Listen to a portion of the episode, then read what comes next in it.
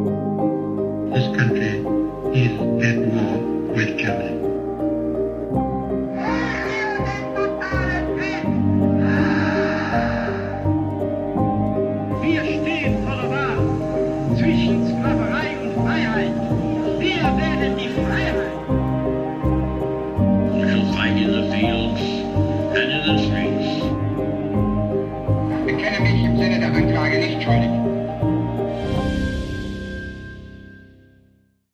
Hallo zusammen und damit herzlich willkommen zu einer neuen Folge Wunder, Wissen, Weltkrieg. Mein Name ist Raffaela Höfner. In diesem Podcast spreche ich mit ehemaligen Soldaten, mit US-Veteranen, mit Überlebenden und Opfern des Zweiten Weltkriegs. Hört aus erster Hand die Erlebnisse, die Schrecken und Wunder, die meine Gäste selbst erlebt haben. Hier geht es um den Tatort Zweiter Weltkrieg, ein Podcast gegen das Vergessen und für den Frieden.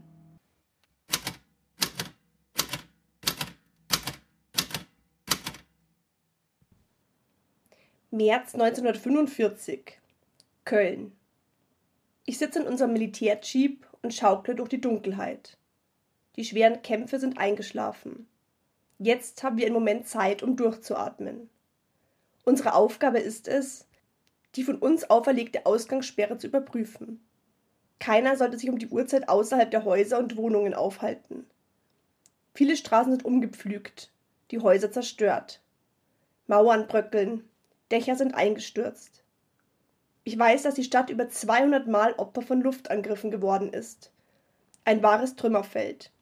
Über die Ruinen ragt jedoch ein Bauwerk, das wie durch ein Wunder alle Fliegerangriffe so gut wie unbeschadet überstanden hat. Der Kölner Dom. Das Wahrzeichen, das Herz der Stadt. Wie durch Zauberhand steht er noch und wacht über seine Einwohner. Plötzlich ein Schatten. Sofort bin ich alarmiert und gebe unserem Fahrer ein Zeichen. Der Schatten huscht wie eine Katze über die Straße und verschmilzt dann mit der Hauswand. Das Fahrzeug stoppt. Wir ziehen unsere Gewehre und setzen uns in Bewegung. Meine Sinne sind geschärft.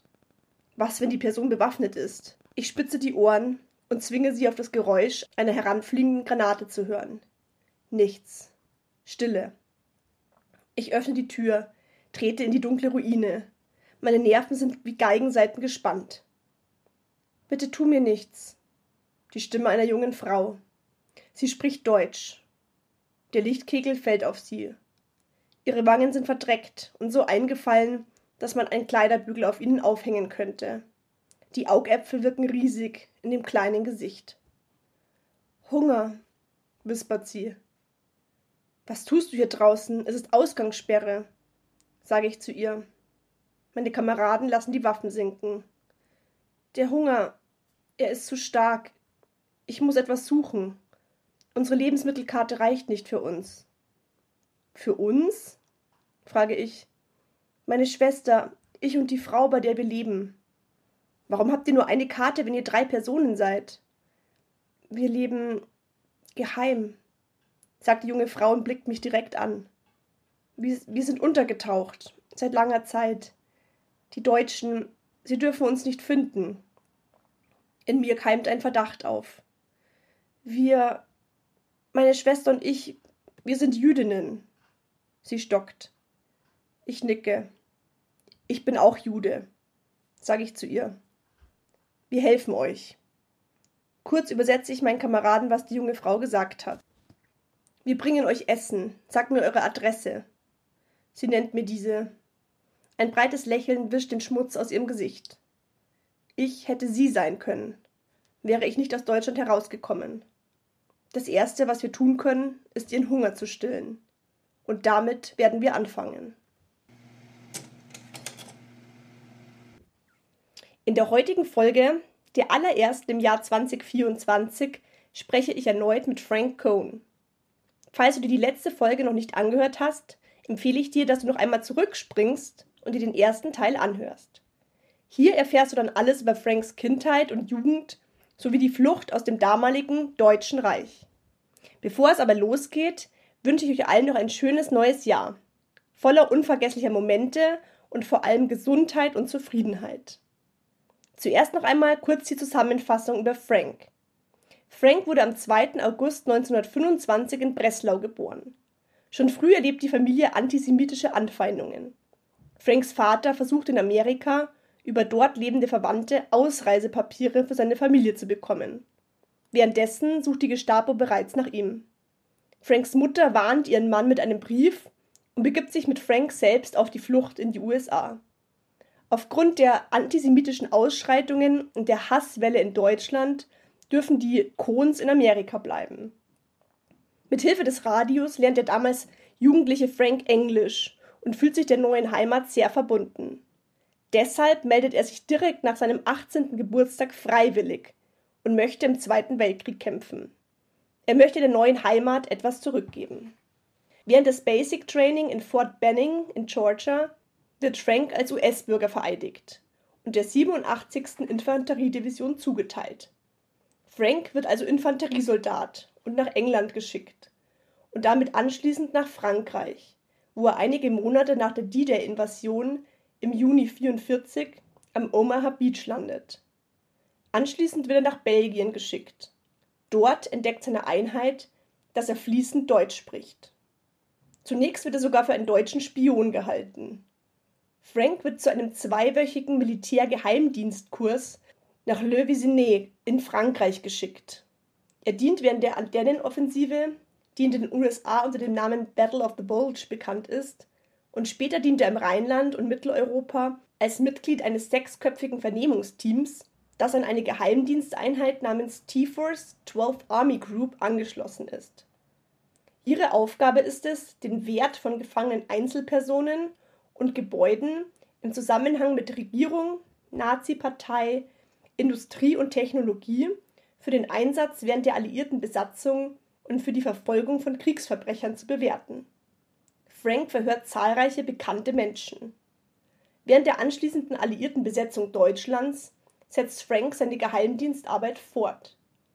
An einem Punkt wird er beauftragt, deutsche Kriegsgefangene zu beaufsichtigen, die detailliert beschrieben werden um Nazi-Dokumente in die USA zu versenden, um zukünftige Kriegsverbrecher zu verfolgen.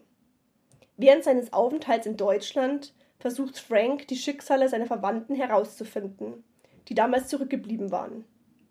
Schließlich erfährt er, dass elf Mitglieder seiner Großfamilien, darunter seine Tante Else Berders Lichtenstein, im Holocaust getötet wurden. Hört jetzt rein, damit ihr Franks Erzählungen aus erster Hand erfahren könnt.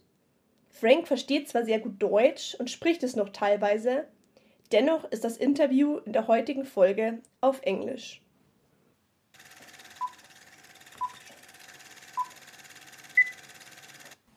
Well, thank you so much again for your time. Where, where did we stop? We stopped when you entered Europe and um, you came into France. I got to Europe. Okay. Yeah. I know now where you are. Yeah. uh, let me get my things together. Okay. Now, I don't know if I'm repeating anything, but uh, just to get it into the um, into the story, I I, w- I came in as an infantry replacement, and I went uh, through England, through France, all the way into Belgium, all the way up to Malmedy. And in Malmedy, uh, I had some time off, and I uh, met some girls, and uh, and they took me to their house, and uh, in the house there were pictures, and there were pictures of their fathers who were in German army uniform. Yeah. I was in the house of the enemy. Um, anyway, it, it, was very interesting that that happened. Yeah, that you could And, see the other um, side, right? Yeah, and uh, uh, I, I I waited in Belgium, and then suddenly, I re- while everybody else had orders to go into a division, I get orders to go back to Le, uh, to Le, the Vésinet near Paris uh, to take a two-week course in intelligence because I spoke German. uh, they were very anxious to get German linguists because, well, there was just so much to do in German and they didn't have enough people who spoke it really. So it was an emergency situation for them. And this was a two week course that was an abbreviated course from a course that was given in the States at, at Camp Ritchie uh, that uh, would have been eight weeks. So it's all slimmed down. And I had only one week when they pulled me out because they needed me so badly. So I was a full fledged intelligence agent after one week of training. so you can imagine. And one of the advantages of uh, being an agent, I didn't wear my rank. I was only a PFC, just about the lowest rank. I wore US, US, and I came into a team of six people. There were two officers, two linguists, and a driver and a non commissioned officer in charge. The driver and the non commissioned officer wore their rags. The two officers and two linguists wore US US. Now, the driver actually outranked me. He was a, uh, a technician fifth class, which was just one step higher, but he didn't know that, and I always ordered him around. so there we were, and off we went through Paris. One other thing happened in Paris. The driver apparently had a date with a with a girl, and he didn't know we were going to move that quickly. So he drove the jeep into a streetcar, and it started to leak water. So we had to spend one night in Paris while the jeep was getting repaired, and he got his date. And, and we lived it up in Paris for one one night, and then we took off uh, all the way back into Belgium. We stopped in Luxembourg because that was where our uh, our army headquarters was. We were attached to the 12th Army Group, which was General Bradley.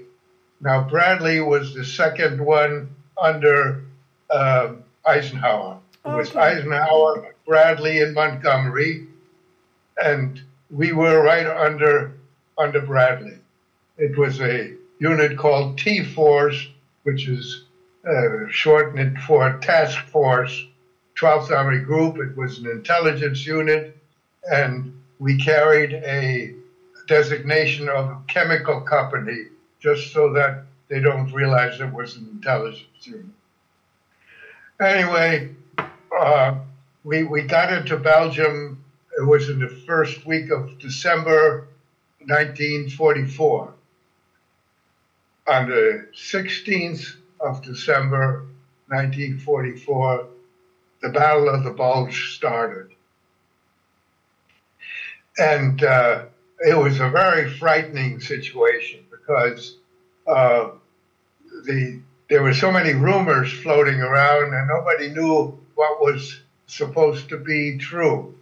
And uh, I was ordered to be uh, in in a, a access road, a small access road into the headquarters, with the orders: "Don't let any Germans come in." And they gave me a rifle and a flashlight, and that was all.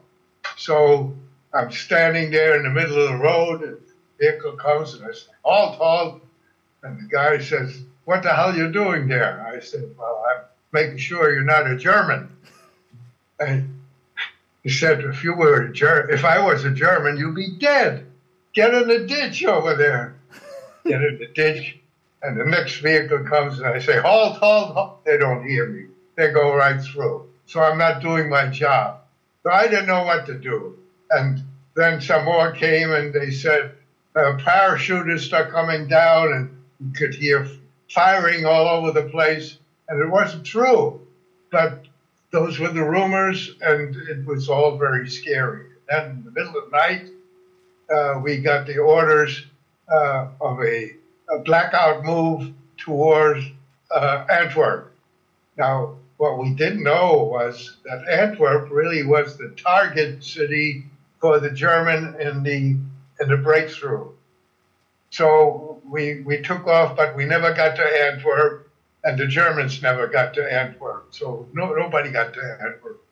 Anyway, we Well, I heard that Antwerp was such an important city because it was close to yeah, the it was ocean. port. It was Yeah. port. Yeah, very important.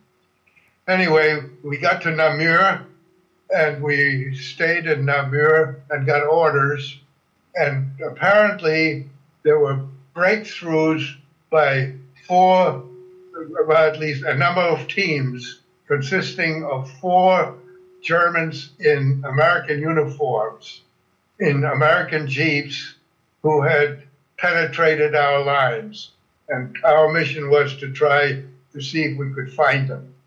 Now, if anybody mentions the Battle of the Bulge to me, the only thing that comes to my mind is the cold. It was freezing. It was miserable weather. And here we were in a Jeep with the windshield down because you can't shoot through the windshield and going 25 miles an hour. That wind blast was just miserable. And once you got cold, you never got warm. And if your feet got wet, they never got dry. And it was either freezing rain or uh, snow uh, or, uh, well, whatever came down, it was just miserable. That sounds terrible. Did you get any Yeah. any frost bites in the face or hands or something? Yeah. yeah, I can't believe that. I still remember, and and you know, after the bulge, uh, we got uh, we got uh, re, uh, well rest and re, uh, re, rest and recreation, and we went to Liège, and there were showers, and I went into that shower, and I stayed in it for 20 minutes, and people were yelling, "Get out of there! My turn, my turn!" I I stayed there. to this day, I don't even take showers. I take a bath every day, Yeah. nice warm bath, remembering the Battle of the Bulge, believe it or not, That's good to to this remember. day, because we're so miserably cold. Did you find those Anyway. Germans um, dressed up in the American uniforms? What's that? Did you find those um, Germans Oh, were dressed up in well, an American uniform? We never intercepted any Germans, but we came to Dinant, and in Dinant, the uh, infantry had caught one of those jeeps, and they had wiped them out with a bazooka, and we uh, searched the the German. The Germans were dead outside the jeep. Uh, it was all blown up, and we found only dog tags nothing else, and maps. Maps and dog tags. That's all we found. And of course, we turned in the dog tags because that meant these were either prisoners or uh, Americans who were killed, you know. Anyway, uh, for us, uh, the, the, it went for a whole week uh, miserable. And then the sky cleared up around Christmas time and our planes started to come over, and we were cheering the planes because we knew that would be the end of the Battle of the Bulge. Of course, it didn't end right away, but it, it switched around, and instead of any more penetration, the Germans had to retreat. So uh, for us, the battle was over. And as I indicated, uh, we went to Liège, and the unit went to a, uh, a small town near Liège. It was called Vervalef, Old Village. yeah. And there was a castle there, and we went into the castle. Well, that castle sounds very good. Believe me, if anybody says you want to sleep in a castle, you tell them, no, I don't want to sleep in a castle. they, there were concrete floors, and it, it was just too hard, Yeah. even with the air mattresses. And as luck would have it, the people in Gurvalev were very nice, and they invited us to their homes. They gave us a bedroom with a bed, and we slept beautifully in these bedrooms with a bed. So uh, we waited in Bureau until uh, the infantry was ready to move into Germany. and this was uh, all the way from December until March. so, uh, March, uh, the first city that we were going to go into was Cologne. And uh, when we were approaching Cologne, you could see that uh, uh, in, in a distance the cathedral. You could Yeah. see it from, and it was still standing. Uh, and uh, when we got uh, closer into Cologne, uh, we went right there into the Marktplatz where the, the cathedral was. We found there was damage to it, but it was still in good shape. But everything around it was flat. It was all wiped out. Uh, and uh, there were a number of uh, vehicles, American vehicles, around a, uh building that had been standing next to the cathedral. It was a hotel and it was pretty well flattened, but they had gotten an entrance into the cellar. And in the cellar was a, a, a wine cachet uh, for the hotel. And these trucks, they were all there. They were loading the wine into the trucks. Our sergeant pulled up and said, "Oh, I'm going to do something," and he took his his water can and, and threw the water out and put Put wine, wine in. into it. I heard Well, that you guys. That was, he found out that was a big mistake because later on, he he was with the with the other jeep, and apparently the jeep ran out of water somehow and boiled over, and all he had Ah, was wine, wine. to put into the jeep. And not only that, they didn't have any water to wash themselves. And trying to wash yourself with, With wine, wine, it's not work either. so first opportunity, he got he got rid of the wine and put water in the can again. I heard that you guys So brought some some. mistakes are made. Yeah. I heard that you guys brought some Coca Cola with you. Well, of course, there were other things uh, that we had to do in Cologne, and uh, one one of them, uh, well, uh, to explain what our mission was in these cities, uh, we had dossiers uh, for building targets and personality targets. The building targets were anything that was going to be of use to the occupying force. Um, that, that might be uh, the concern, like I, I told you. Uh, well, not yet. I'll, I'll tell you about. it. and uh, uh, it would be a, a, a, uh utility. Uh, any utilities would be, and then anything that was of use for the prosecution of war criminals, such as government headquarters, SS Yeah. headquarters, any party headquarters, and things of that nature. So, and then the, we had personality targets, and the personality targets were, of course, the people who were going to be tried for war crimes. All right. Well, when we got to Cologne, there were no personality targets because all who were Nazis had withdrawn across the Rhine to the other side of the Rhine River because Cologne was right on the Rhine River, and we were on one side, and the Germans were on the other side. So, as I indicated, I one of the first targets was a concern, military concern, that was situated right at the river's edge. So we pulled up and we put the jeep behind the building, and we went into the building.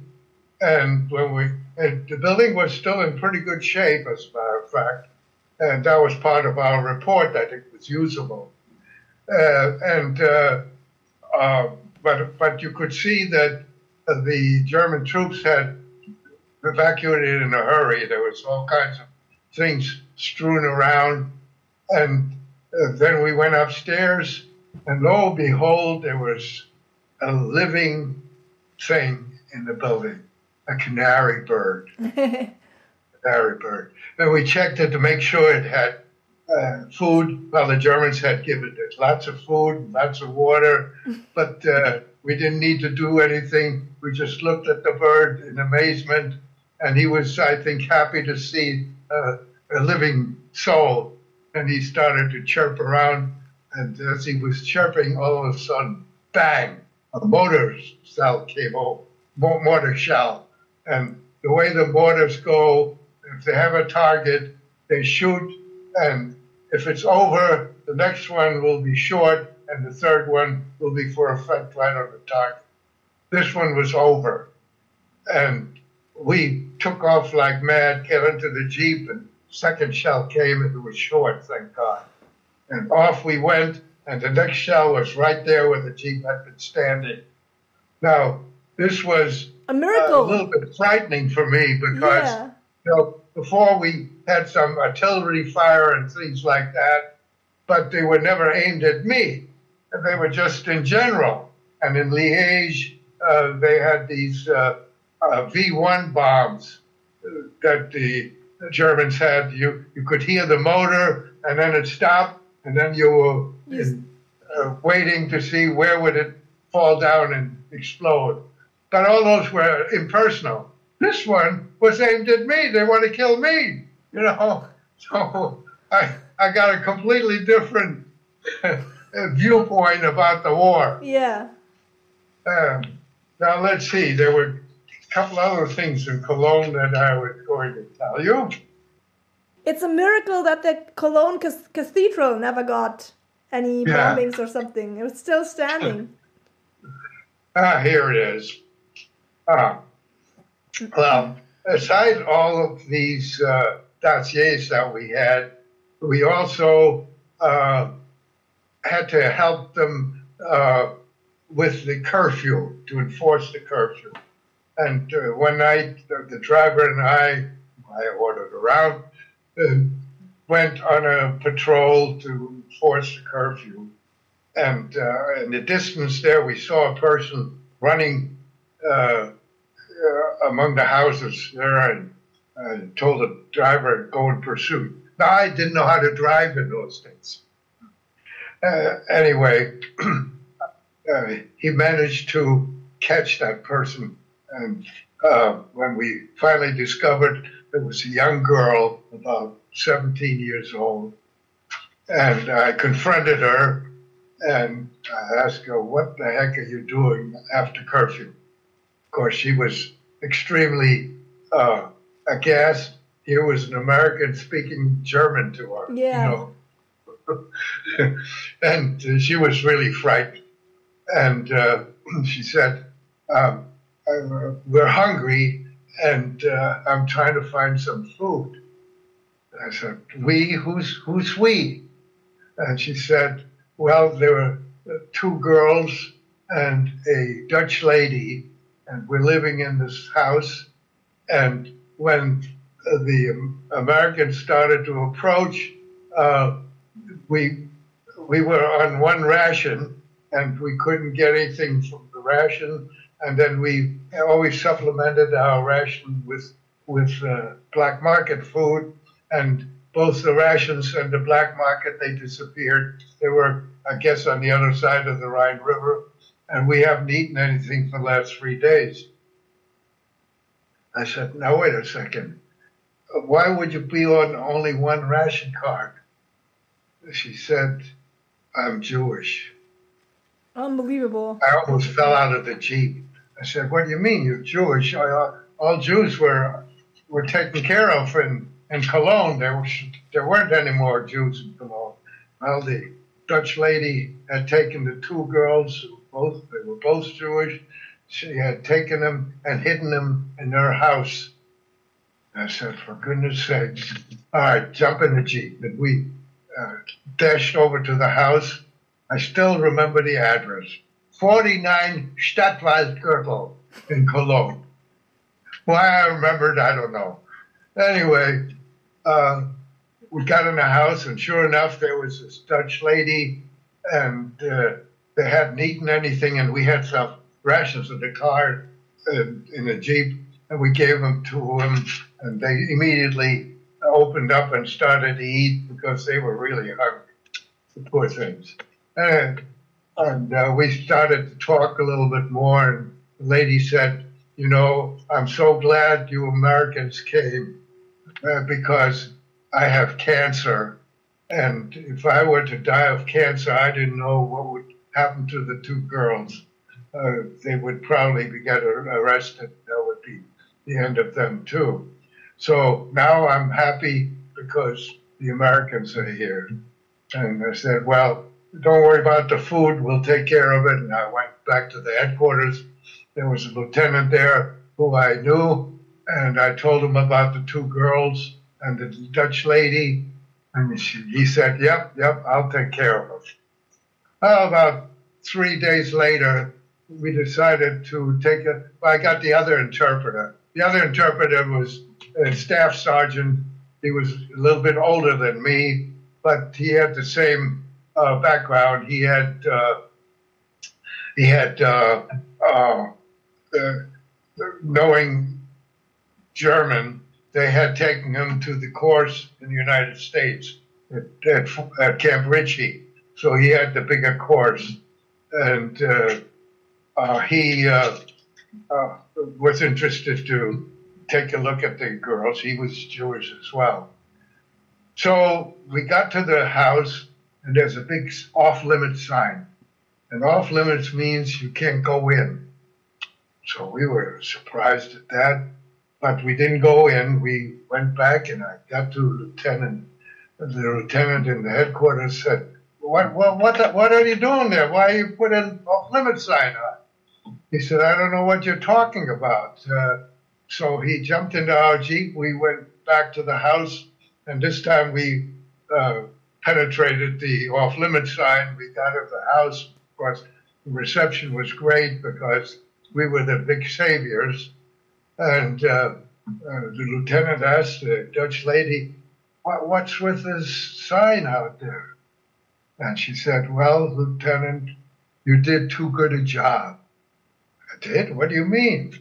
He said, well, after you send me a truck of food, which we put in the basement, more and more trucks came with food, and I put it in the basement, and the basement is full, and I didn't know how to turn this off because they kept coming with more food.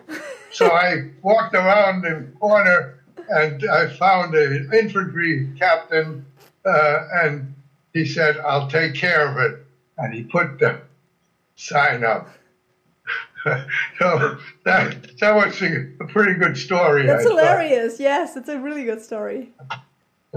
Anyway, uh, of course, uh, we later started a registration program, and uh, we we well we got up to I think uh, D or E, and then we left, and military government would take over oh, that job. That wasn't our job uh, and we went to the next city.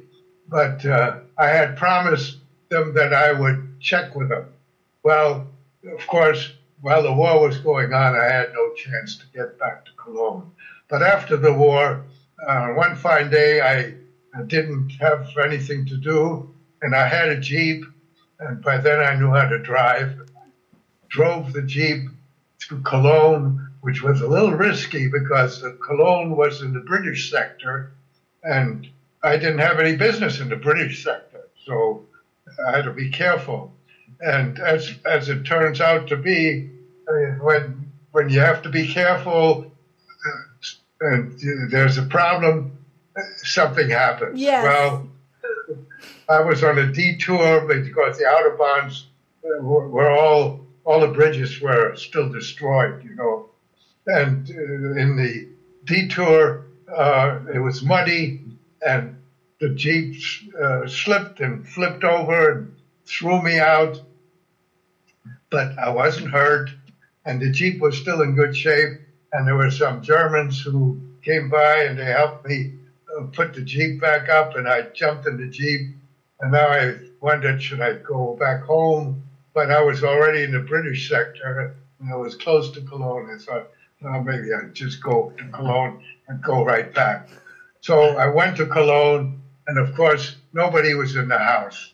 So I checked the neighbors, and I found one lady who knew everything. You know the kind of lady Yes. who knows everything. Yeah. Well, she did, and she said, "Well, you know, the Dutch lady died, and she left the house to the two girls, and the two girls are working, and they'll be home at five o'clock." And this was around noon, and I didn't want to take a chance of staying that long. I said, "You tell the girls that Frank was here, and sends his regards," and that was it. And that was the end. I never heard of anything anymore. That was the end of it. Anyway, um, let's see. Was there anything else in Cologne? Uh, oh, on the first day, we had a personality target. As I told you, we don't have any personalities, but we didn't know that yet, you know. And uh, we went to the address, and we could tell somebody was in there. And uh, we yelled, "Open the door!" Open it. Oh, nobody opened the door, so we just shut the. We, we shut into the door and got it open, and we in there we found a, a, a woman. Said, What the? Who are you? And she apparently, when we interrogated a little more, she admitted that she was secretary to the Gestapo, and we took her, and we took her back, and in the detention center that we had set up, we hadn't thought about women in the detention center. It was all for men. So we had to regroup it, and uh, uh, we, we searched her belongings, and apparently um, she had a, a, a sexual disease. And she also had a picture of an American captain. How she met that guy so quickly, I have no idea. Wow. But here she had sexual disease and she had this captain, and we thought, let's find out if we can figure out who that is. And sure enough, we found out he was in the infantry, and we got a hold of him, and we started to interrogate him. And uh, he was very sheepish. He didn't want to admit to anything. And he said, look, we're not going to do anything about fraternization.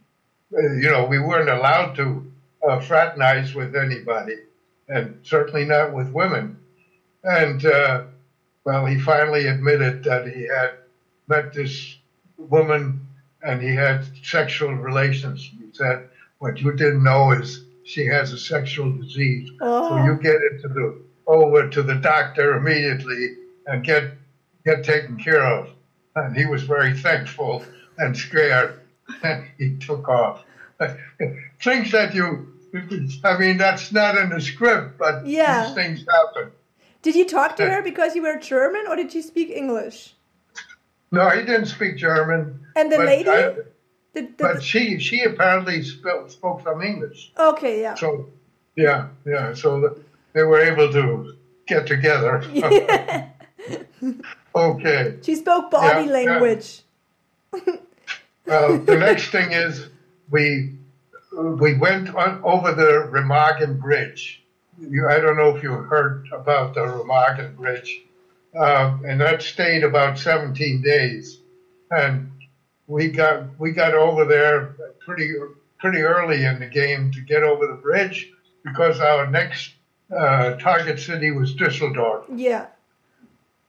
Okay, we get uh, we we stop outside of Düsseldorf, and at this point, the war is in complete confusion. Nobody knows what's going on, and our people didn't know whether Düsseldorf has been taken by the uh, Americans or if it's still in German hands. So uh, they didn't want to move the whole unit, and somehow this fellow Flo, the other, we call him Flo. uh, Flo and I were told to make a reconnaissance into Düsseldorf. So we get close to Düsseldorf and the outskirts, and we could see in the distance there were white sheets hanging out of all the windows. And we got a little closer, and we saw a roadblock across the road that we were on. And uh, we looked a little more, and there were people scurrying around.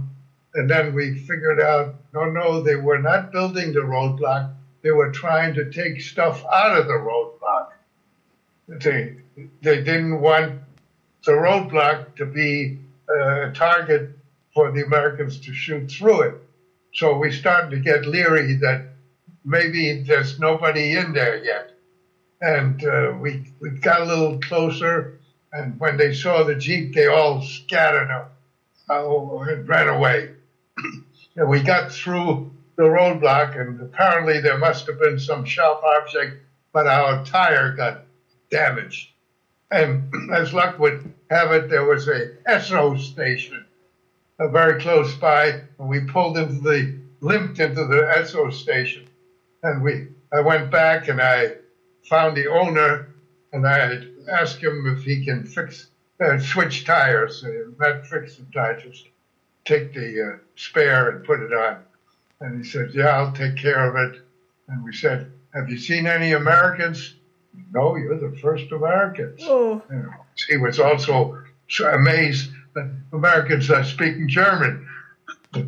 Uh, and uh, he, he took care of it. He switched the tires around, and we said to ourselves, well, we're not supposed to liberate Düsseldorf.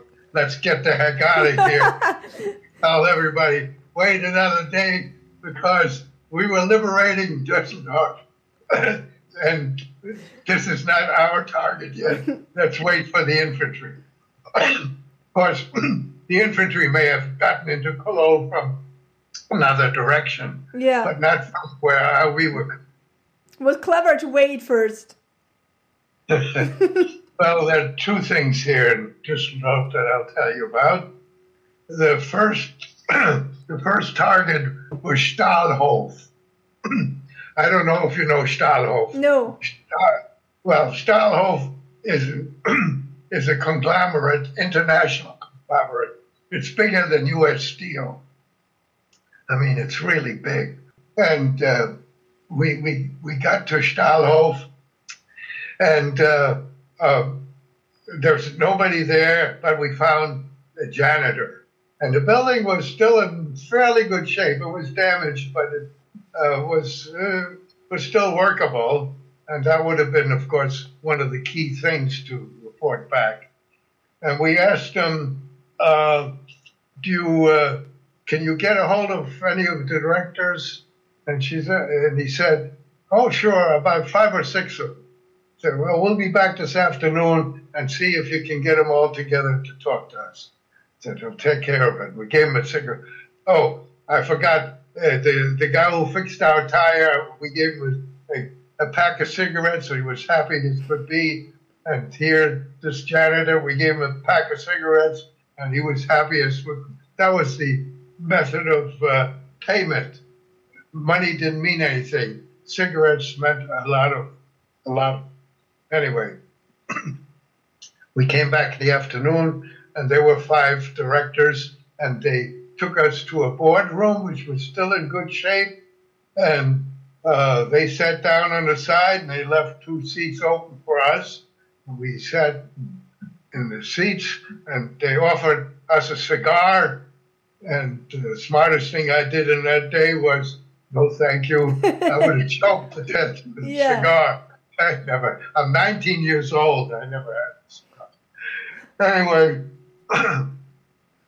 we we tell them. Of course, I'm the one who's really talking to them because the fellow with we had switched things around. We were no longer in our teams, but we switched around to people who uh, were knowledgeable. And this this uh, uh, he was a, a counterintelligence uh, agent who uh, had an economics degree, so he he knew how to talk to them, but he didn't know German, and I ended up speaking German, and it was at this point that I recognized how inadequate I was because he was giving me terminology in English that I didn't know in English, nor certainly not in German Yeah. because I had an eighth grade education in Germany, and uh, uh, I had one uh, one uh, summer term in college, and I had never had economics, so I didn't know what the hell he was talking about. He had to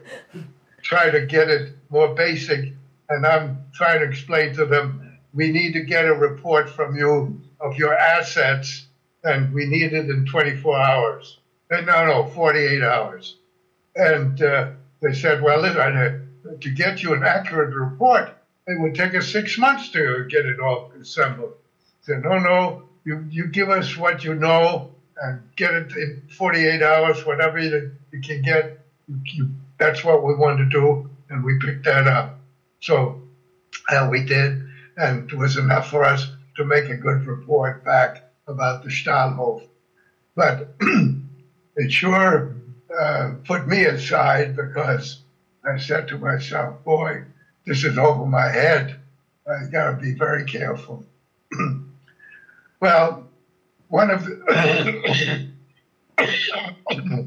excuse one of my last priority targets was the telephone exchange. And by then, it was just Flo and me uh, making uh, a, a reconnaissance of the telephone exchange. And Flo was a happy-go-lucky fella. He always liked jokes and things. And uh, um, anyway, we get into the telephone exchange, and we uh, it was uh, amazing. They were still working in there. We thought that everything had been wiped out, you know. So Flo says, uh, with, with a Berlin accent, no less. Ah, okay. He says, uh, "Can you connect me with Berlin?" And the supervisor said, "Of course." So Flo gets on the phone with the operator in Berlin and starts all kinds of baloney going back and forth. and of course, they don't know who it is. They just hear somebody with a Berlin accent yes. uh, coming in. Uh, and uh, um, I guess they thought that was still somebody from the Germans in Düsseldorf. Anyway, finally, he tells them he's an American. The line gets out. Yeah. The line is dead. There was no way to get back to Berlin.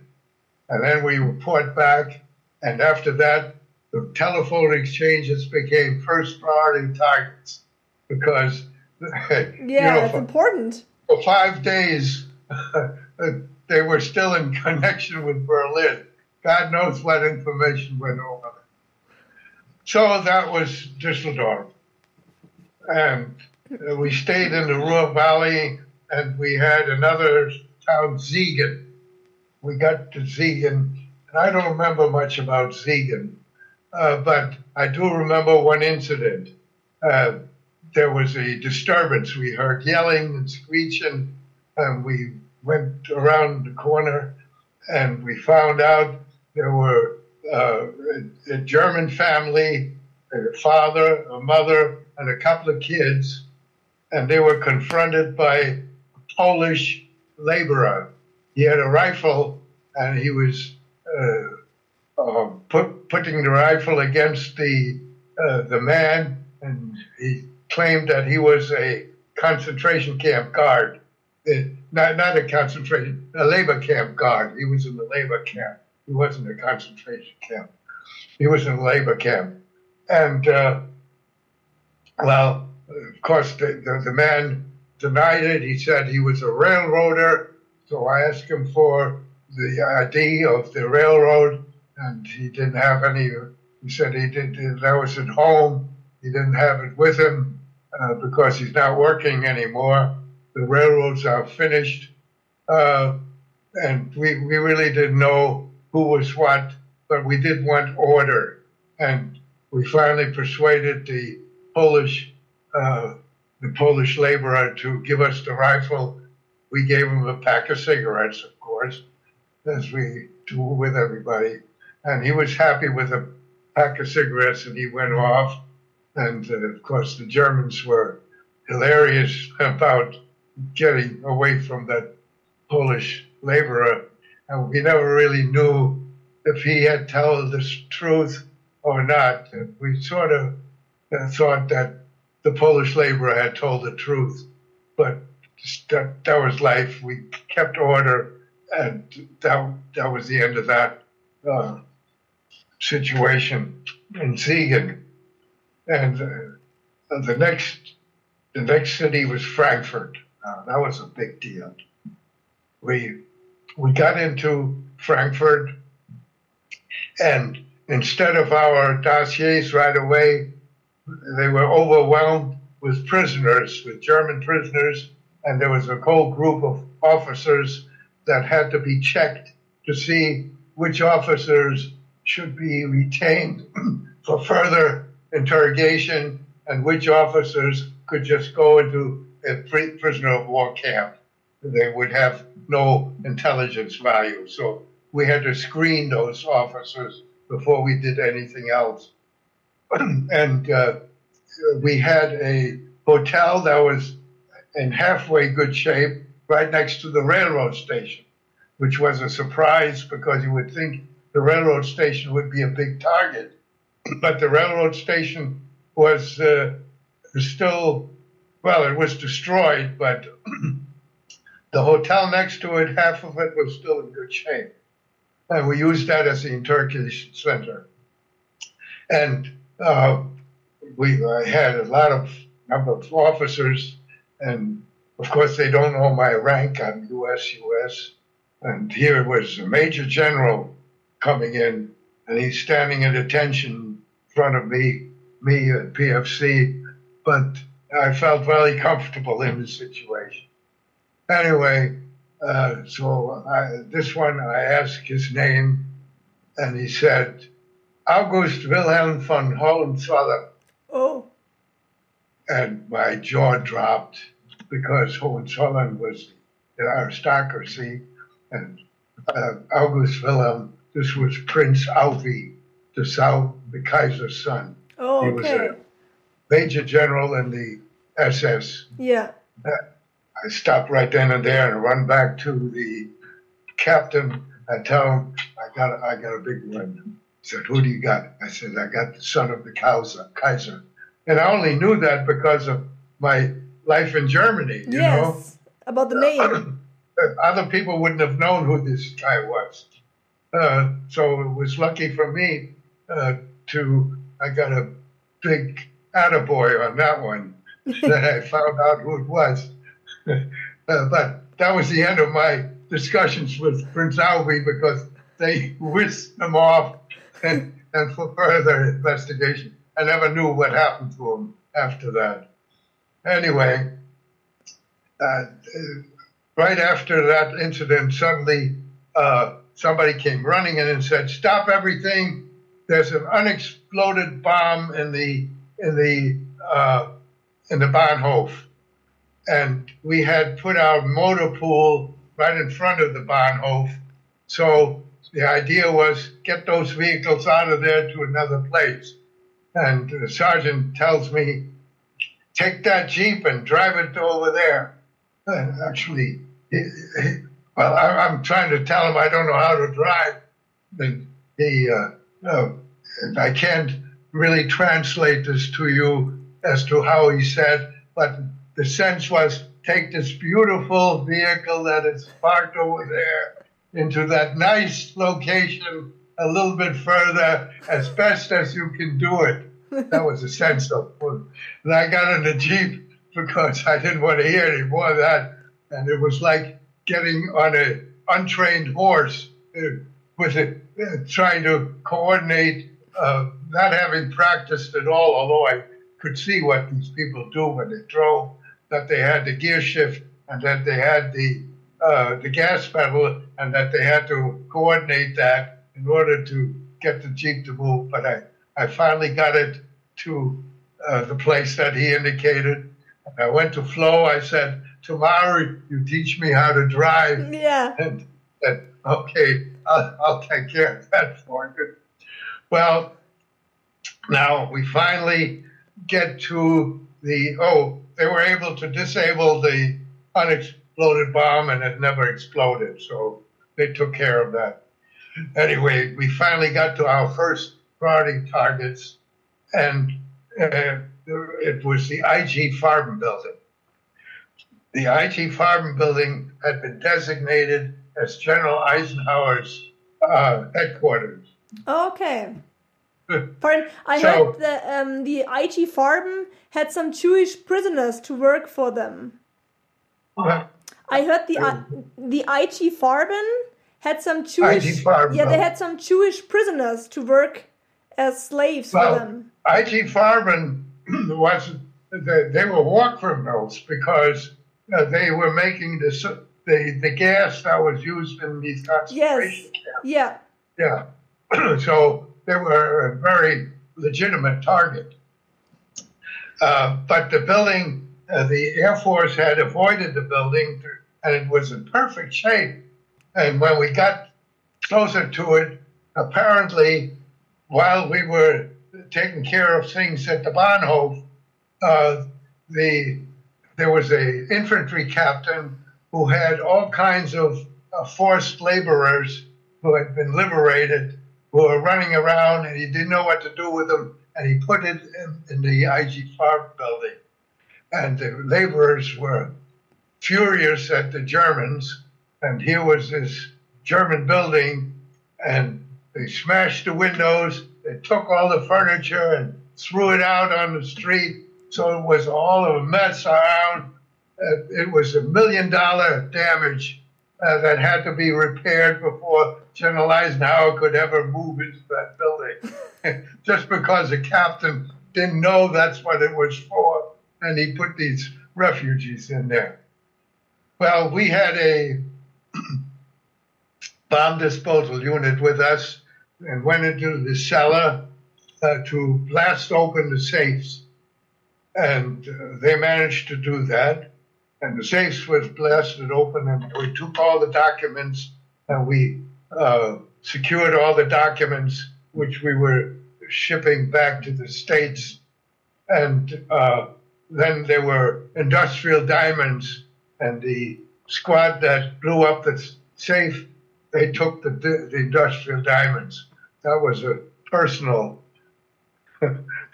looting Yeah. situation. And then there were batches of German money.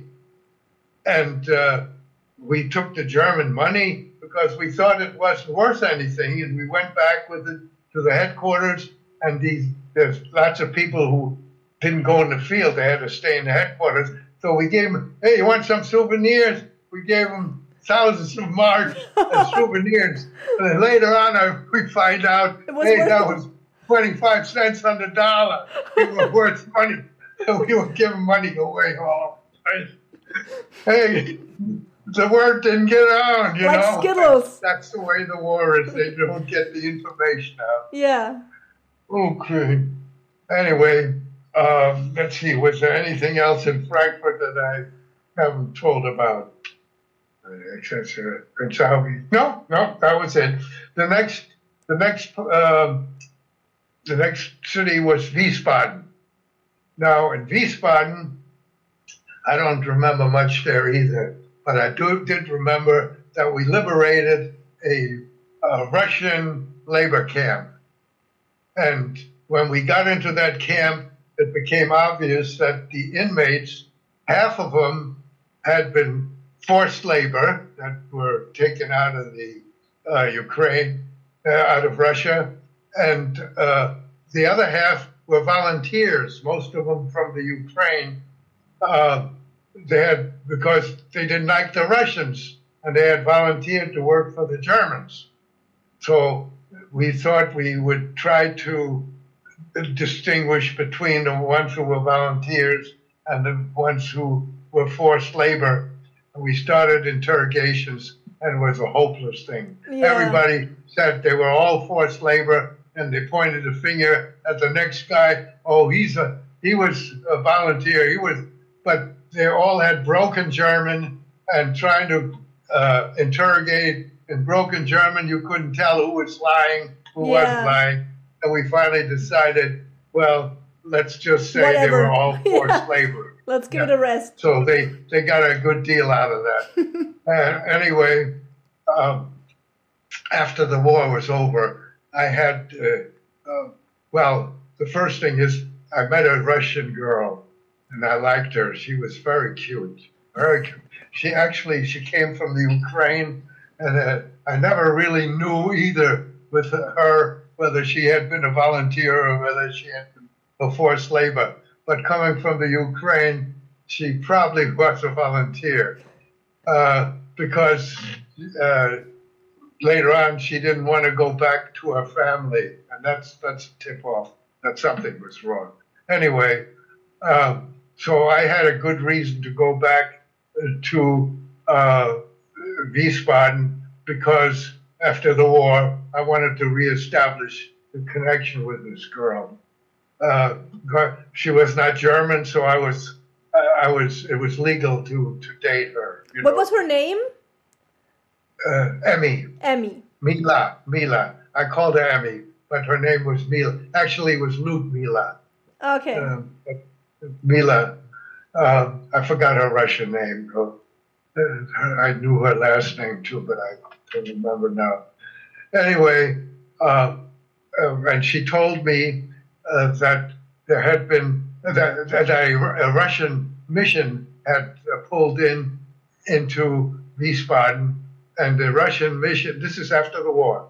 The Russian mission was trying to convince people to go back to Russia uh. who, who had been Russian before, and uh, apparently one girl had gone back and somehow she had escaped and came back to Wiesbaden, and she told that when uh, when all these people who uh, had been in the camp got back to Russia, they made a different decision. Their decision was they all had volunteered, so they had shaved the hair off all the girls, and the men they had put into into prisons, and uh, when when they heard that, of course, nobody else went back to went back to Russia.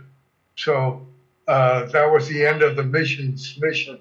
They just couldn't get anybody to come back to Russia anymore. Anyway. Where have you been, Frank, when the war ended? How did you notice? Well, the, the war was over when I went back. Yes, so but how did you know? A couple war... of months later. Okay. No, not even uh, one month later, because it was getting close to the end of the war. But you have been in Wiesbaden. Let me tell you about the end of the war. But, but you have been in Wiesbaden when the war ended. Yeah. Okay. In Wiesbaden. Yeah. Yeah. Yeah. This was all Wiesbaden, uh, and they had a Henkell factory, and the labor camp was right across the street from the Henkell factory. Oh, they worked there as well, yeah. I guess and we, we got a few of the uh, the uh, champagne also. Yeah. The next uh, city was Kassel. Yeah. And we got to Kassel, and we never even got into Kassel when a courier came uh, to give us a change in orders to go immediately to Magdeburg. Mm-hmm. Magdeburg in on the, the Elbe. Yeah. And the Elbe River, as you might know, had been designated by General Eisenhower that we were not to cross the Elbe and the Russians were not to cross the Elbe yeah. so that two armies would not interfere with each other. Of course, I, I still think it was a very good decision, but General Patton didn't think so because he wanted to get to Berlin yeah. before the Russians. But uh, with that Elbe being the, uh, the delineating line, he couldn't get to Berlin. Uh, and uh, anyway, he, he didn't get enough gas to get to Berlin because Eisenhower didn't quite trust him. anyway, uh, we the captain has a top secret map, and the top secret map uh, displayed the occupation zones after the war as to which one was the American zone, which the British, which the French, and which the Russian. And of course, it was top secret because we didn't want the Germans to know where the zones were, so they couldn't choose in which zone they would like to locate themselves. Yeah. You know?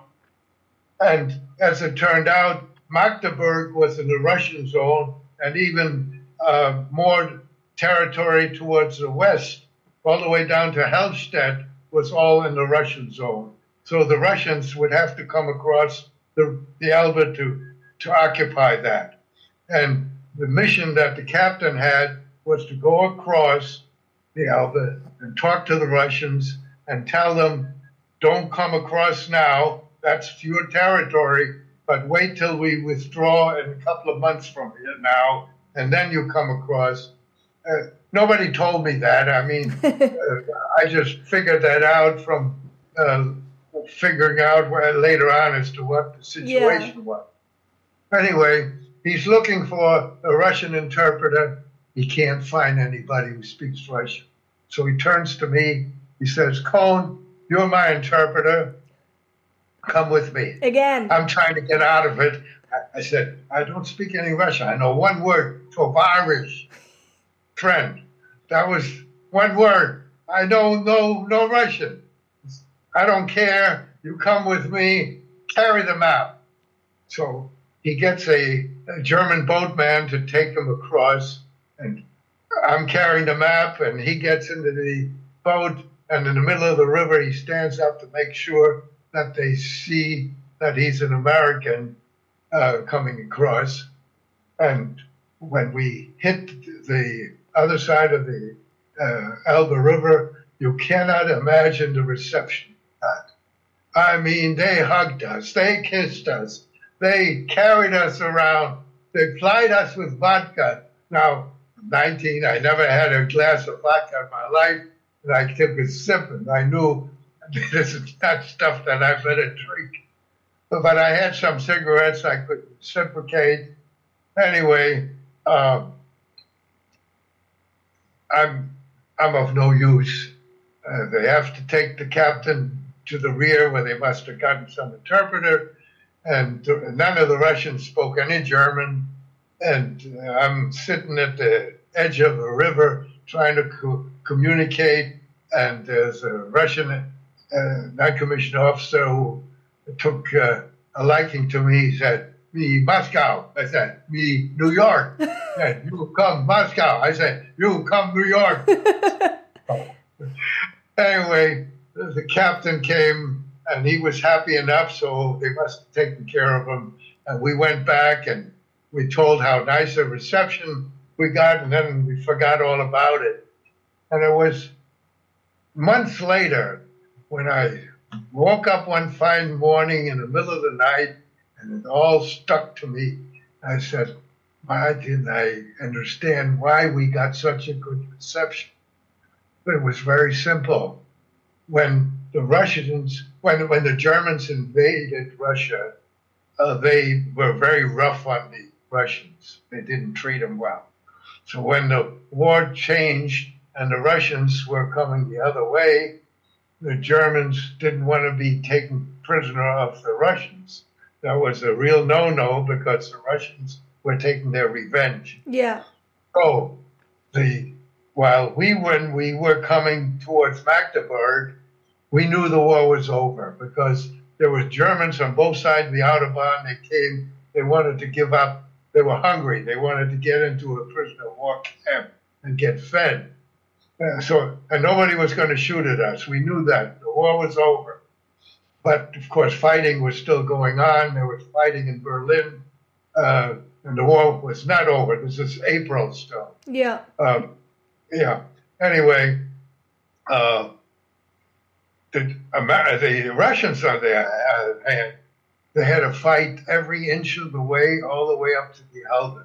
So when they finally saw an American an American uniform, they knew there were no more Germans in front of them. Yeah. And what they were celebrating was they survived the war. Okay. That's why we got that kind of reception. Makes Yeah. sense. Yes. survived the war. Well, anyway, uh, the, the war was over, and uh, we uh, were in Magdeburg, uh, and we withdrew uh, back to Wiesbaden, where our 12th Army Group headquarters was, and T Force and 12th Army headquarters were dissolved at that point, and uh, we all received different assignments.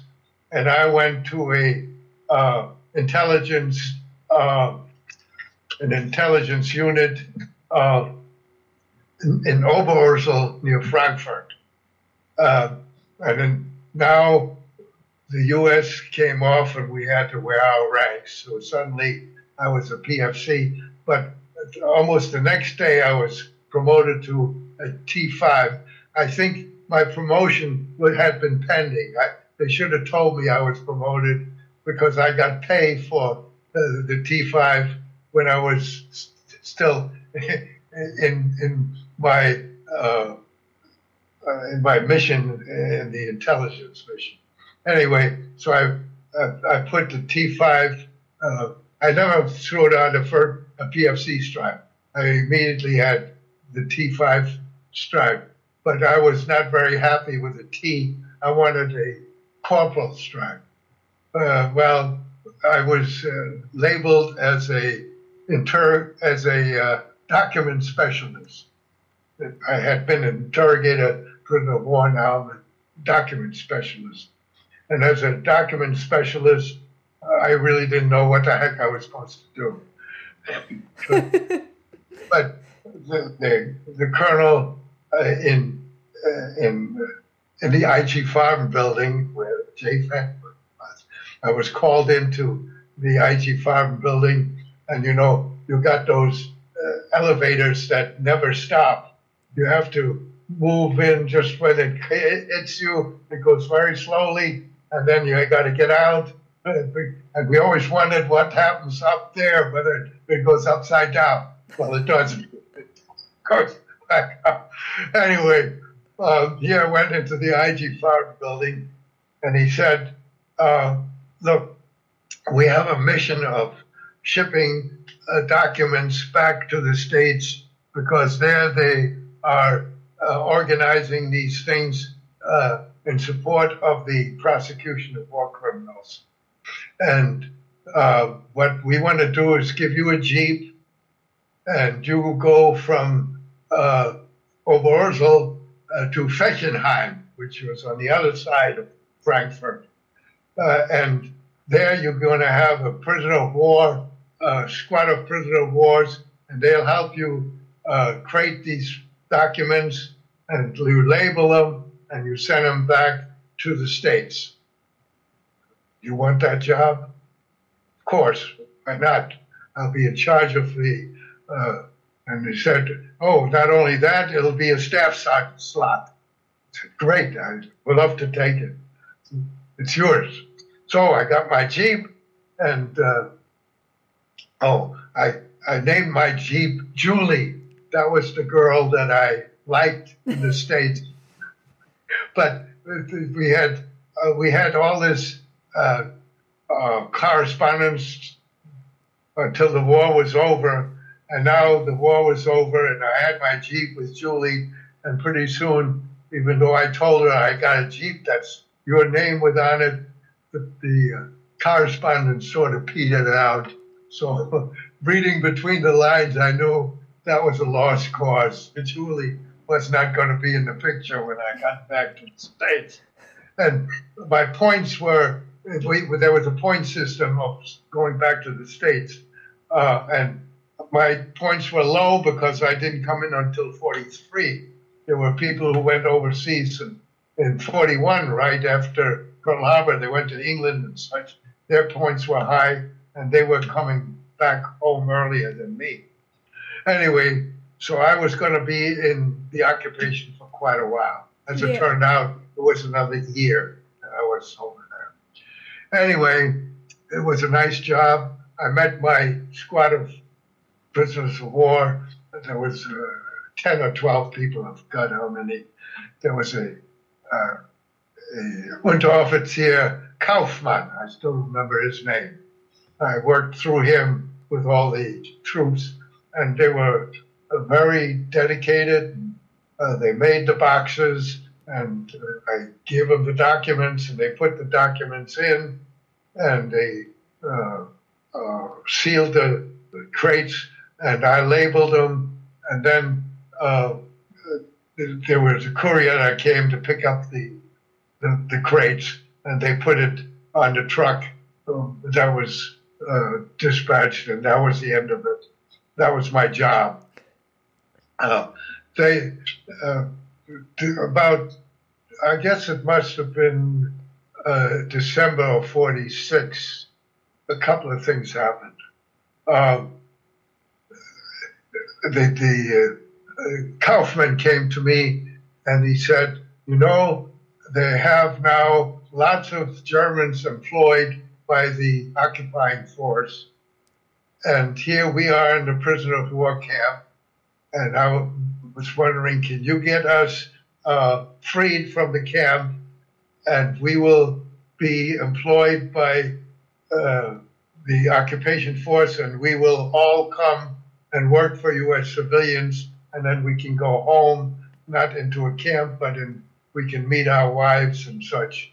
Uh, you you sure that everybody will come? Absolutely, they'll all show up. So I, I took them uh, on one weekend. I took them back to the camp, and I arranged for their release. And sure enough, the next day they were all there in the civilian capacity. Everybody showed up, and we continued on, and they were much happier. And they sure loved me because I had gotten them out of the prisoner of war camp. Uh, so I had a very loyal group. Anyway, and, and that's amazing, you know. Yeah. The Germans working for me. now, they nobody ever knew I was born in Germany. Whenever I explained it, I said, "Well, my my parents were born in Germany, and we spoke German at home. That's Yeah. how I learned how I learned it. But I never told them I was born in Germany because I didn't want to get into any discussions as to loyalty and whatnot. So that worked out all right. Maybe people didn't believe it, but I couldn't care less. Yeah. That was my story. Uh, the other thing was my my mother uh, had a sister. Well, he had, she had uh, actually she had three sisters, but only one of them had stayed in Germany and not gotten out. And she and the last uh, she had lived in Chemnitz, and uh, this was the wife of the uh, German who had been killed uh, in in Chemnitz before the war and before the Nazis came over. He had been accosted on the street by a bunch of Nazis, and they had killed him in 1932, probably. Anyway, she was the widow, and uh, the last address we had was Berlin, and she wanted me to get to Berlin. And I went to my chief of documents. I said, if you ever have any requirements for somebody to go to Berlin, I would like to go. And uh, this was in December now. He said, yes, I have. Well, he called me and he said, I remember what you wanted. You wanted to go to Berlin. I got two crates of documents to be delivered to Berlin. He said, but uh, now there, there's a Corporal Fair, and he's got a bunch of documents also, but I need Fair to be in charge of this mission. Uh, I was a staff sergeant by now. Uh, I had been promoted one step at a time, made staff sergeant, and this guy was a corporal. And I said, I don't care if it's fine. I just want to get to Berlin. It's fine. So I met Fair uh, with a jeep and a and a uh, trailer, and he had these ten boxes of documents, and they were marked just like mine. And my, I put mine in top, and we uh, started off, and I think we got to Göttingen, and I said we better stop overnight here, and we'll take turns uh, guarding our documents. He said, documents? They're not documents. What do you mean? I do my two boxes of documents, and you got the same thing. He said, no, no, no, no, no. Mine contain uh, cigarettes and coffee and uh, some other stuff, anything that was black market material. These were 10 crates with black market material. and me, staff sergeant, and he a corporal, who's in charge? You know, he's in charge. Oh, are you kidding? You're the staff sergeant. So I thought, what am I here? What am I? What did I get into here? And we we get uh, um, we get through the uh, Soviet sector, uh, and uh, uh, we got to Berlin. And I understand that the day before they had stopped all traffic and had investigated what was coming in, even though it was marked top secret. So They would have somehow checked those documents. But I was lucky; uh, there was no checkup. Uh, we were just waved through uh, with our orders, and I, we we get into the city. I said, "Fair, get the heck out of here! Just drop me with the two documents, with the two crates at the Berlin Document Center, and I don't want to see you until you you got rid of the stuff that you have." So, no problem. I'll take care of it, and I'll I'll meet you in in the hotel where we stayed. I, uh, you can get to the hotel. I said, sure, I'll get to the hotel. And uh, well, I I dropped the two crates, and then I went to uh, the Red Cross, and they had lists, and I found the name of my aunt on a list in evacuation to Theresienstadt. Oh, okay. And then they had lists of, of people who had survived Ther- Theresienstadt, and she was not on that list. And they said, well, what happened of the people who were not on the list who survived, they were all uh, taken to uh, to Auschwitz, and that, that would be the end of your your uh, aunt because the information we have from Auschwitz, her name is not on it because it was much too early. She she couldn't have survived Auschwitz. Uh, so I wrote back my mother. That was the end of that. Well, I had taken two cartons of cigarettes, now this is cartons now, cartons of cigarettes with me because I thought I might need to, uh, went to find out my, about my aunt and I pay it off in, in Yeah. cigarettes, but in the Red Cross I didn't have to pay anything. That was all gratis. And I went back uh, to the hotel and sure, Thayer came back and he said, look what I got and he showed me a little uh, socket, and he opened the socket and poured it out. These were all diamonds. Ooh. He had he had switched all that black market stuff into diamonds. That was a good said, what are you deal. gonna do those diamonds? He said, oh, it's a 50-50 deal. I keep half of them, and I give half to the colonel and to whoever the heck is involved over there. I never knew who it was who was involved Yeah. but it, uh, I said, I don't want to know about it. He said, got your cigarettes? I said, yeah, I got two cartons. He said, give me those cartons. you want them? Yeah, sure, take it. He came back half an hour later, $300 he put in my hand. He said, one carton, $150. Two cartons, $300. That's yours. Um, $300 for my cigarettes. And I had to go through all this fear. I said, I think I earned the $300. Yeah. I sent the $300 back to my mother uh, because you could send back, this is all script now. This is not dollars. These are script, script money. But you could send back to the States as much money as you got paid, but no more. And I never had sent any money back. And so I had plenty of room sending the three hundred dollars back to my to my to my uh, mother.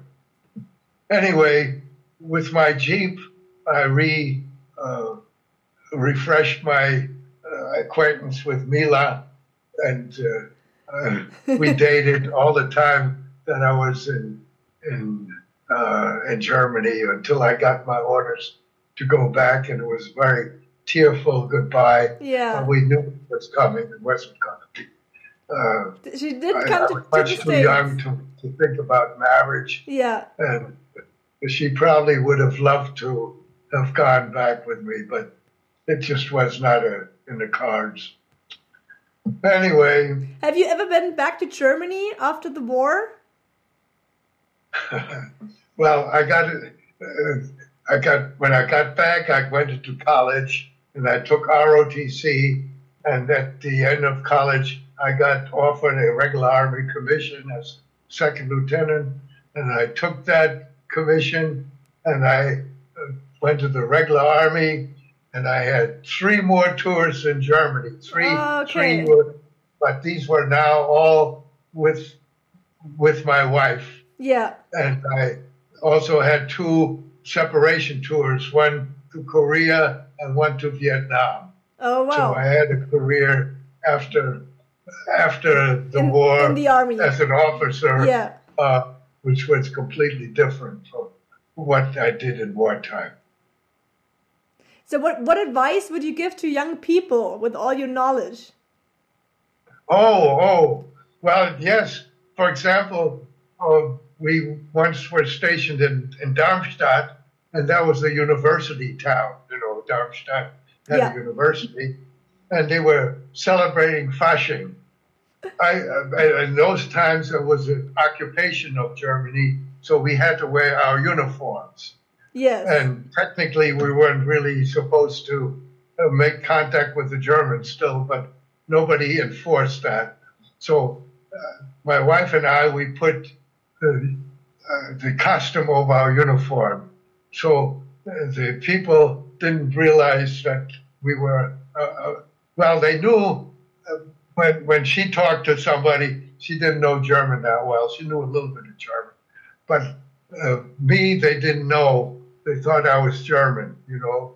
So I was able to talk to the students, and I could find out what they thought of the Americans. oh yeah. Well, they didn't like much of the Americans, but they said, "Well, sure." Uh, but yeah, you, you, we had the, the French sector, the British sector, and the Russian sector. Well, the Americans were still the best of the whole lot. So, in that respect, we're happy to be in the Americans' home. yeah. So it was a mixed message that I got out of the. Wh- when you go talk to And, and the next day, we got orders. You're not allowed to wear a, a costume over your uniform. so that was the end of that. Are you, are you speaking in, in high schools right now to talk to young students now? yes, I, I get invited to schools and I make speeches What are you uh, telling about my people? escape from Germany Yeah. as well as my uh, army career during the war. And what are you telling those young people? What advice would you give them? Well, basically, they get the same information I gave you. Yeah, and but it, it's always in two parts because Yes, it's too long. it's to way too long. Yeah, yeah. yeah. And what would you tell them, the young people now, about the war, about what happened?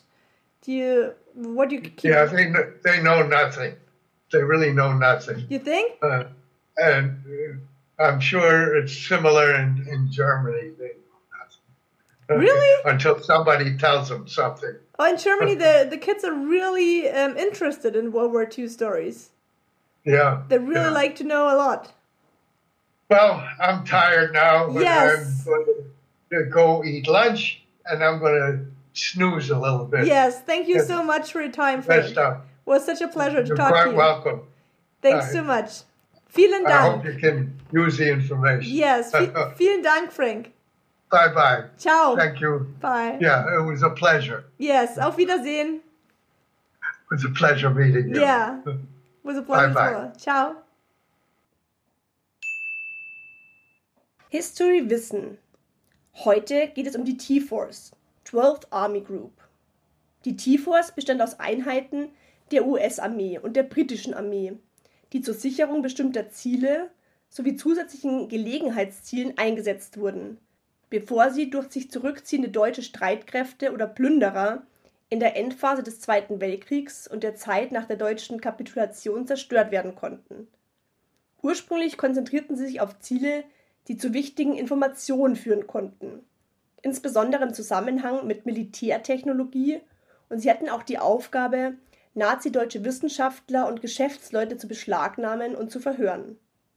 Selbst als der Nazi-Widerstand zusammenbrach, wurde befürchtet, dass die Nazi-Technologie nach Japan übertragen werden könnte und die US-Truppen im Pazifik immer noch bedrohen könnte.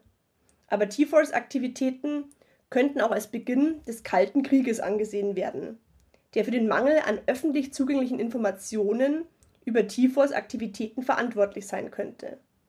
Ein wichtiges Ziel, obwohl es damals nicht anerkannt werden konnte, war es zu verhindern, dass die Nazi-Technologie in russische Hände fiel.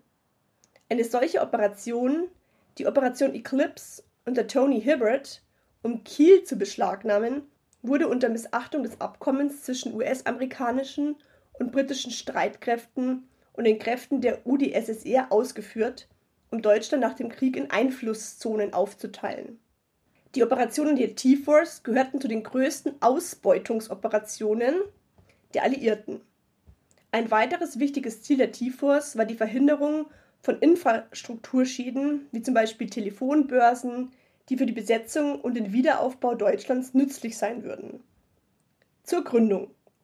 Das Supreme Headquarters Allied Expeditionary Force, die SHAEF, und der General Eisenhower erließ kurz nach der Landung in der Normandie die Anweisungen, T-Forces aufzustellen. T-Forces wurden angewiesen, wertvolle und besondere Informationen, einschließlich Dokumente, Ausrüstung und Personen, die für die alliierten Armeen von Wert sind, zu identifizieren, zu sichern, zu bewachen und auszunutzen. T-Force-Einheiten wurden den drei Heeresgruppen an der Westfront zugeteilt. Die 6th United States Army Group, die 21st Army Group und die 12th US Army Group. T-Force-Einheiten waren leicht bewaffnet, aber sehr mobil. An der Westfront. Die T-Force-Einheiten begleiteten Kampfeinheiten bei der Eroberung von Industrieanlagen oder trafen kurz darauf ein, um die Kontrolle über sie zu übernehmen. Sie mussten jede Plünderung oder Sabotage in den Werken verhindern und waren dafür verantwortlich, dass wichtiges Personal nicht entkam und keine Dokumente entwendet werden konnten. Sobald die T-Force die Kontrolle über ein Werk übernahm, wurde das CIOS darüber informiert und die Ermittler wurden sofort dorthin geschickt. Eine bemerkenswerte Leistung der T-Force war die Einnahme Kiels am 4. Mai 1945. Den alliierten Truppen war zu diesem Zeitpunkt befohlen worden, nicht nach Norden an Bad Segeberg vorbei vorzudringen. Allerdings erhielt eine T-Force-Gruppe unter der Führung von Major Tony Hibbert die Erlaubnis, nach Kiel vorzudringen und dort die Ziele einzunehmen. Ohne zu wissen, dass diese Erlaubnis fälschlicherweise erteilt wurde, rückte die T-Force ungehindert in Kiel vor und übernahm die Kontrolle über die ihnen zugewiesenen Ziele. Eine starke deutsche Truppe war in der Stadt präsent, die auf Aufforderung der T-Force nicht bereit war, sich zu ergeben, bis Admiral Karl Dönitz sie dazu aufforderte. Die Einsätze im Nachkriegsdeutschland. Im Nachkriegsdeutschland wurde die T-Force mit der Durchführung von Entführungen deutscher Wissenschaftler und Geschäftsleute beauftragt. Eines der Ziele dieser Entführungen war die Erlangung militärischer Geheimnisse über Nazi-Deutschland. Darüber hinaus ermöglichten die Entführungen der Wissenschaftler Großbritannien, ihr Wissen beim Aufbau der britischen Wirtschaft nach dem Krieg zu nutzen und verhinderten auch, dass die Sowjetunion an ihr Wissen gelangte. Das von Geschäftsleuten und Technikern erworbene Wissen wurde zur Verbesserung der britischen Industrie genutzt. So erhielten sie beispielsweise die neuesten Informationen über Chemiefasern, Dorman Long profitierte von der Information und Ausrüstung der Hermann Göring Stahlwerke und sogar die britische Kohleindustrie ließ sich Grubenstützen aus dem Harz schicken. Auf militärischer Seite wurden zahlreiche Informationen gesammelt, die von entscheidender Bedeutung gewesen wären, wenn der Krieg im Fernen Osten nicht so bald zu Ende gegangen wäre. Darüber hinaus gab es umfassendere politische und wirtschaftliche Implikationen, darunter die Bedeutung der frühen Befreiung Kiels, die die Russen daran hinderte, Schleswig-Holstein und die Halbinsel Jütland in ihr Einflussgebiet aufzunehmen, wie sie es vorübergehend auch mit der dänischen Insel taten von Bornholm. Die Rolle der Einheit blieb bis vor kurzem geheim und wurde erst mit der Veröffentlichung von Sean Longens Buch T-Force The Race of Nazi War Secrets 1945 im September 2010 bekannt. Frank war für diese Einheit von großer Bedeutung, da er als gebürtiger Deutscher die Sprache fließend sprechen konnte. Ich bin sehr dankbar, dass mir Frank Cohn seine Geschichte erzählt hat. Wenn auch du dir seine Erzählung angehört hast, dann gehörst auch du zu den Zeitzeugen, die dazu beitragen, dass die Vergangenheit nicht in Vergessenheit gerät. Somit trägst auch du einen Teil der Flamme weiter. Frank hat unter anderem gesagt, als ich Deutschland verlassen musste, war ich ein Opfer. Als ich auf deutschen Boden zurückkehrte, hatte ich Verantwortung. Sobald wir einen Deutschen gefangen genommen haben, war es meine Aufgabe, mit diesem zu sprechen und ihn zu verhören. Aus diesem Grund hat es sich sehr gut angefühlt, wieder zurück zu sein. Leider hatte der Rest seiner Familie nicht die Möglichkeit, wie er in die USA zu fliehen. Die meisten seiner Verwandten starben im Holocaust. Auch heute noch besucht Frank gerne Schulen, um über diese Zeit aus erster Hand zu berichten. Diese soll nicht vergessen werden. Wenn du Wünsche oder Anregungen hast, dann schreibe mir gern eine Nachricht. Ich würde mich sehr freuen, von dir zu hören. Sei das nächste Mal auch wieder mit dabei, wenn es heißt Wunder, Wissen, Weltkrieg.